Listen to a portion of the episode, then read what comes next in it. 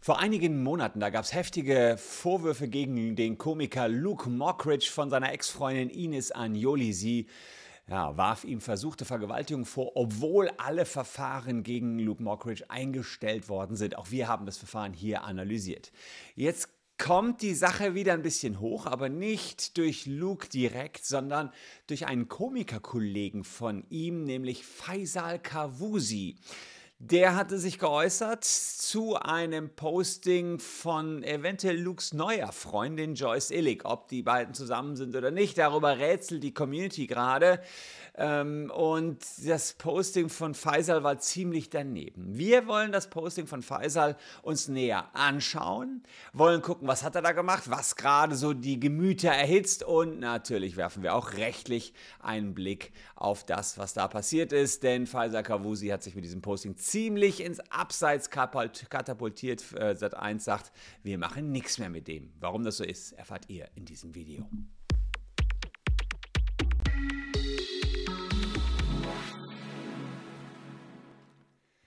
Hallo, ich bin Christian Solmecke, Rechtsanwalt aus Köln und wenn ihr Lust habt, abonniert gern den Kanal.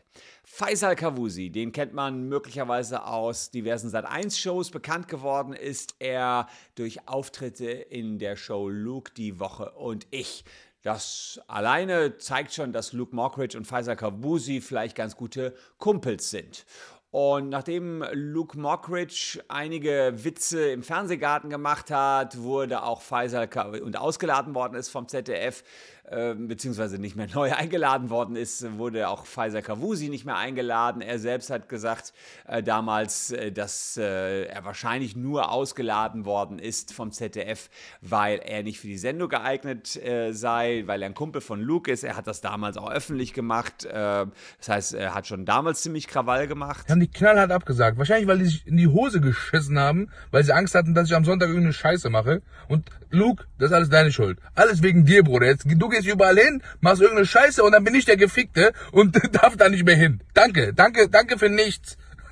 Ja, war so ein bisschen ironisch gemeint. In Wirklichkeit ist er, glaube ich, ein Kumpel von Luke Mockridge. So, so fing das Ganze so ein bisschen an. Er ist da rausgeworfen worden äh, vom ZDF Fernsehgarten. Die hatten irgendwie Schiss, dass er ja, es Luke nachmacht. Der hat ja so ein bisschen den Fernsehgarten veräppelt. Und jetzt das, der Haussender von Kavusi ist natürlich nicht das ZDF, sondern Sat1. Und da äh, gab es eh schon so ein paar Probleme. Es gab die Sendung Das große Promi backen. Da wollte Faisal Kavusi ein Statement für sein Heimatland Afghanistan abgeben. Er hat eine Torte in Landesfarben gebacken, fand ich ja eigentlich ganz witzig und sang auch die afghanische Nationalhymne. Aber den Teil hat äh, Sat 1 rausgeschnitten aus der Produktion und Kavusi hat das dann wiederum online gestellt auf seiner eigenen Internetseite.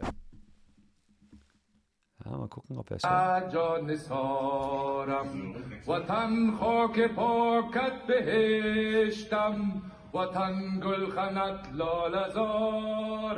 Ja, also so, also man sieht jetzt hier, hat er offenbar ein Tattoo oder eine an, ja, die afghanische Flagge gemalt und das Ganze gesungen. Das ist der rausgeschnittene Teil aus der Sendung gewesen. Also das heißt, äh, hier brodelte es schon ein bisschen im Vorfeld.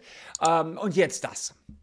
Ähm, jetzt gibt es sozusagen den richtigen Skandal. Das waren so die, die, die kleinen Vorskandälchen, ZDF-Fernsehgarten, so ein bisschen diese Sat1-Nummer. Er war sauer, dass Sat1 äh, rausgeschnitten hatte, dass er beim Promi-Backen die afghanische Nationalhymne gesungen hat.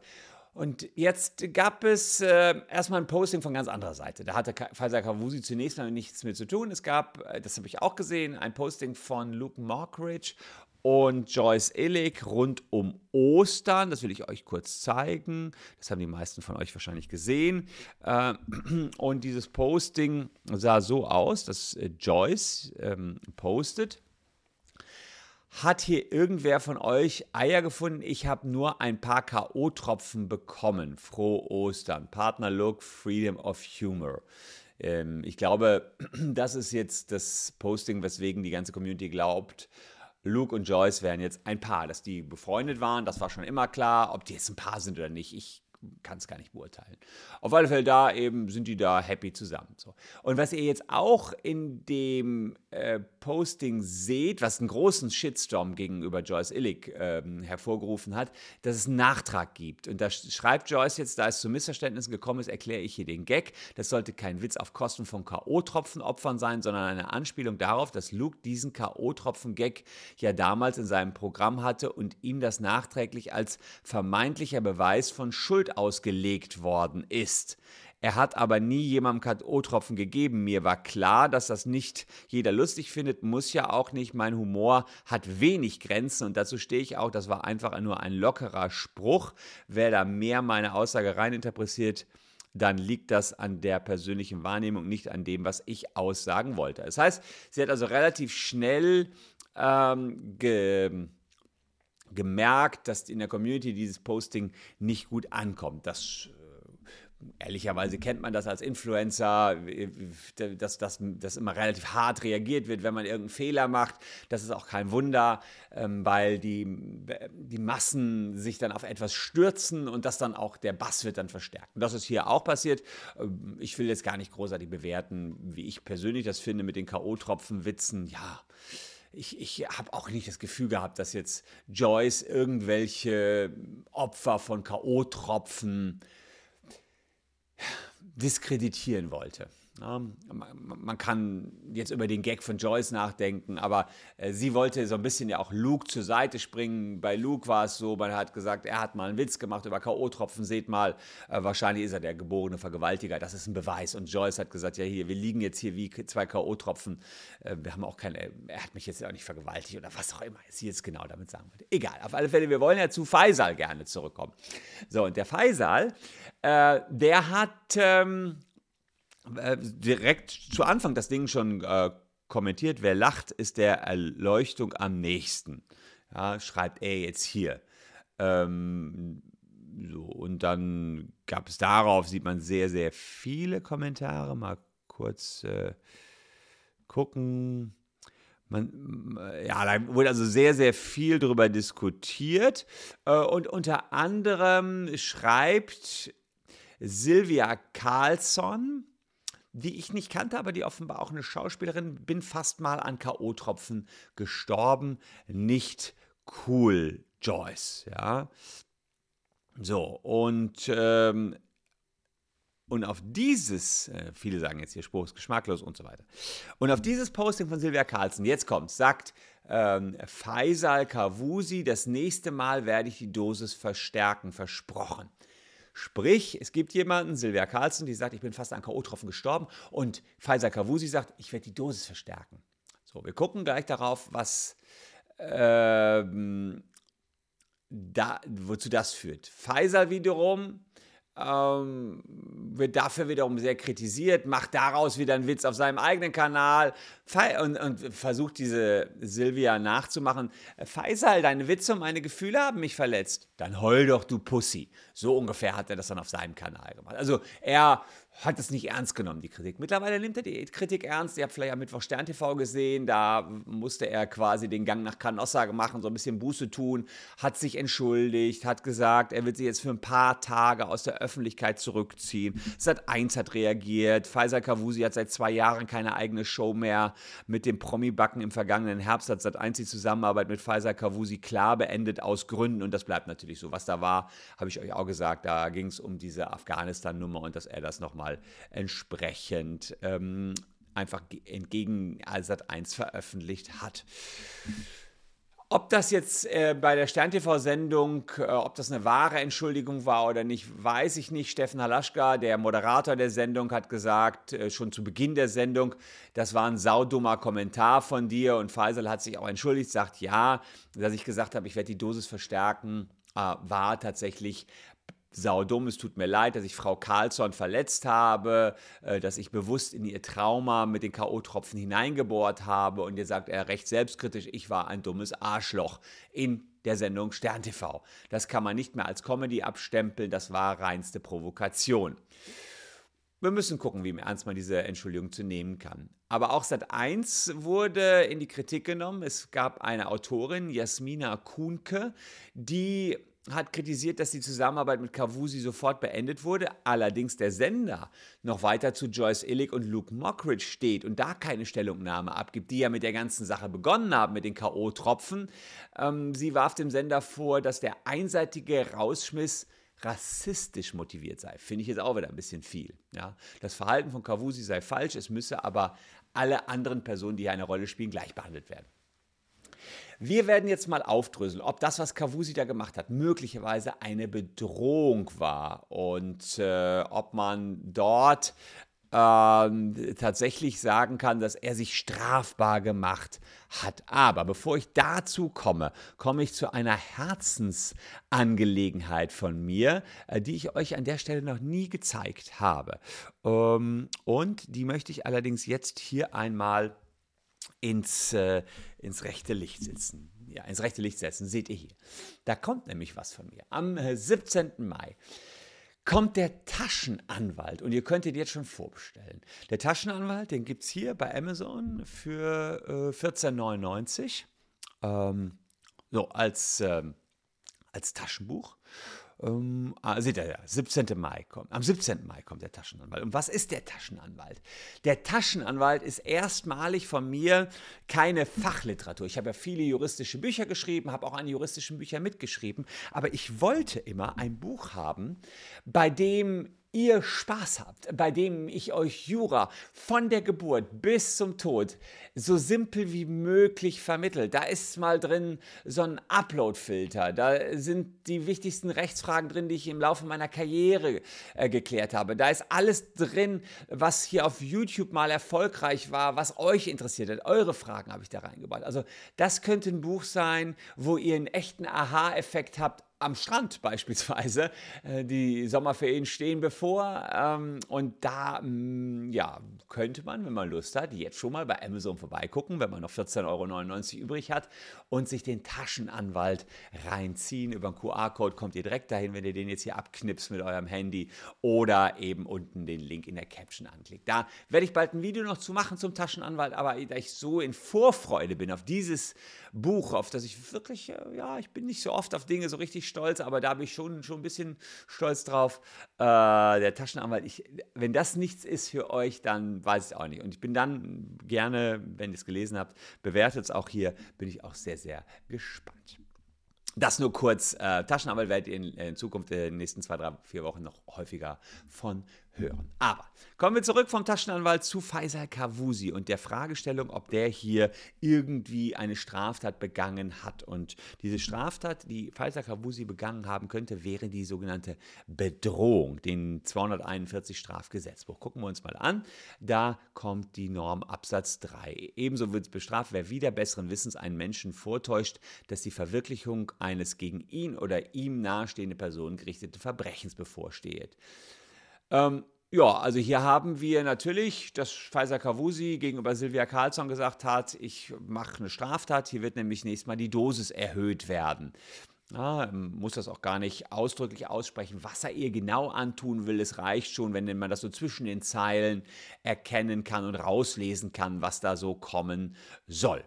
Und er hat ja gesagt, ich erhöhe die Dosis und bei K.O.-Tropfen kann man einerseits an sexualisierte Gewalt denken, kann aber auch sein, dass das zum Tode führen soll. Sie sagt ja, ich wäre fast gestorben. Er sagt, ich erhöhe die Dosis. Es kann also eine Bedrohung mit dem Tode gewesen sein, kann allerdings auch sein, dass es gegen die sexuelle Selbstbestimmung gerichtet ist. Das heißt, hier ist allerdings äh, objektiv das erstmal erfüllt, so wie, wie, man das verstehen kann, aber wichtig ist, dass die Drohung so rübergebracht wird, dass sie auch vom Opfer ernst genommen wird. Also die Silvia muss wirklich denken, dass der Faisal ihr was antun will. Ja, jetzt muss man natürlich sagen, Faisal und Silvia sind beide mh, hm, Promis äh, oder beide mit Joyce auch bekannte Promis. Könnte also sein, dass sie sich auf einer Party von Joyce vielleicht mal begegnen es ist nicht ausgeschlossen, dass Faisal dort seine Drohung wahrmacht. Könnte man jetzt erstmal stehen. Allerdings muss man auch sagen, dass im Vordergrund seines Kommentars wohl der Spott steht und er sich über Silvias Erfahrungen mit K.O.-Tropfen lustig machen wollte und dieser schlechte Scherz eben trotzdem noch als Scherz erkennbar war, wenn es auch ein schlechter war. Und insofern sieht man dann wohl, dass es eher ähm, ein Verspotten ist, was im, im, Vordergrund steht. Wenn wir das haben, dass ein Verspotten im Vordergrund steht, haben wir eine andere Straftat, die verwirklicht worden sein könnte, ist die Beleidigung.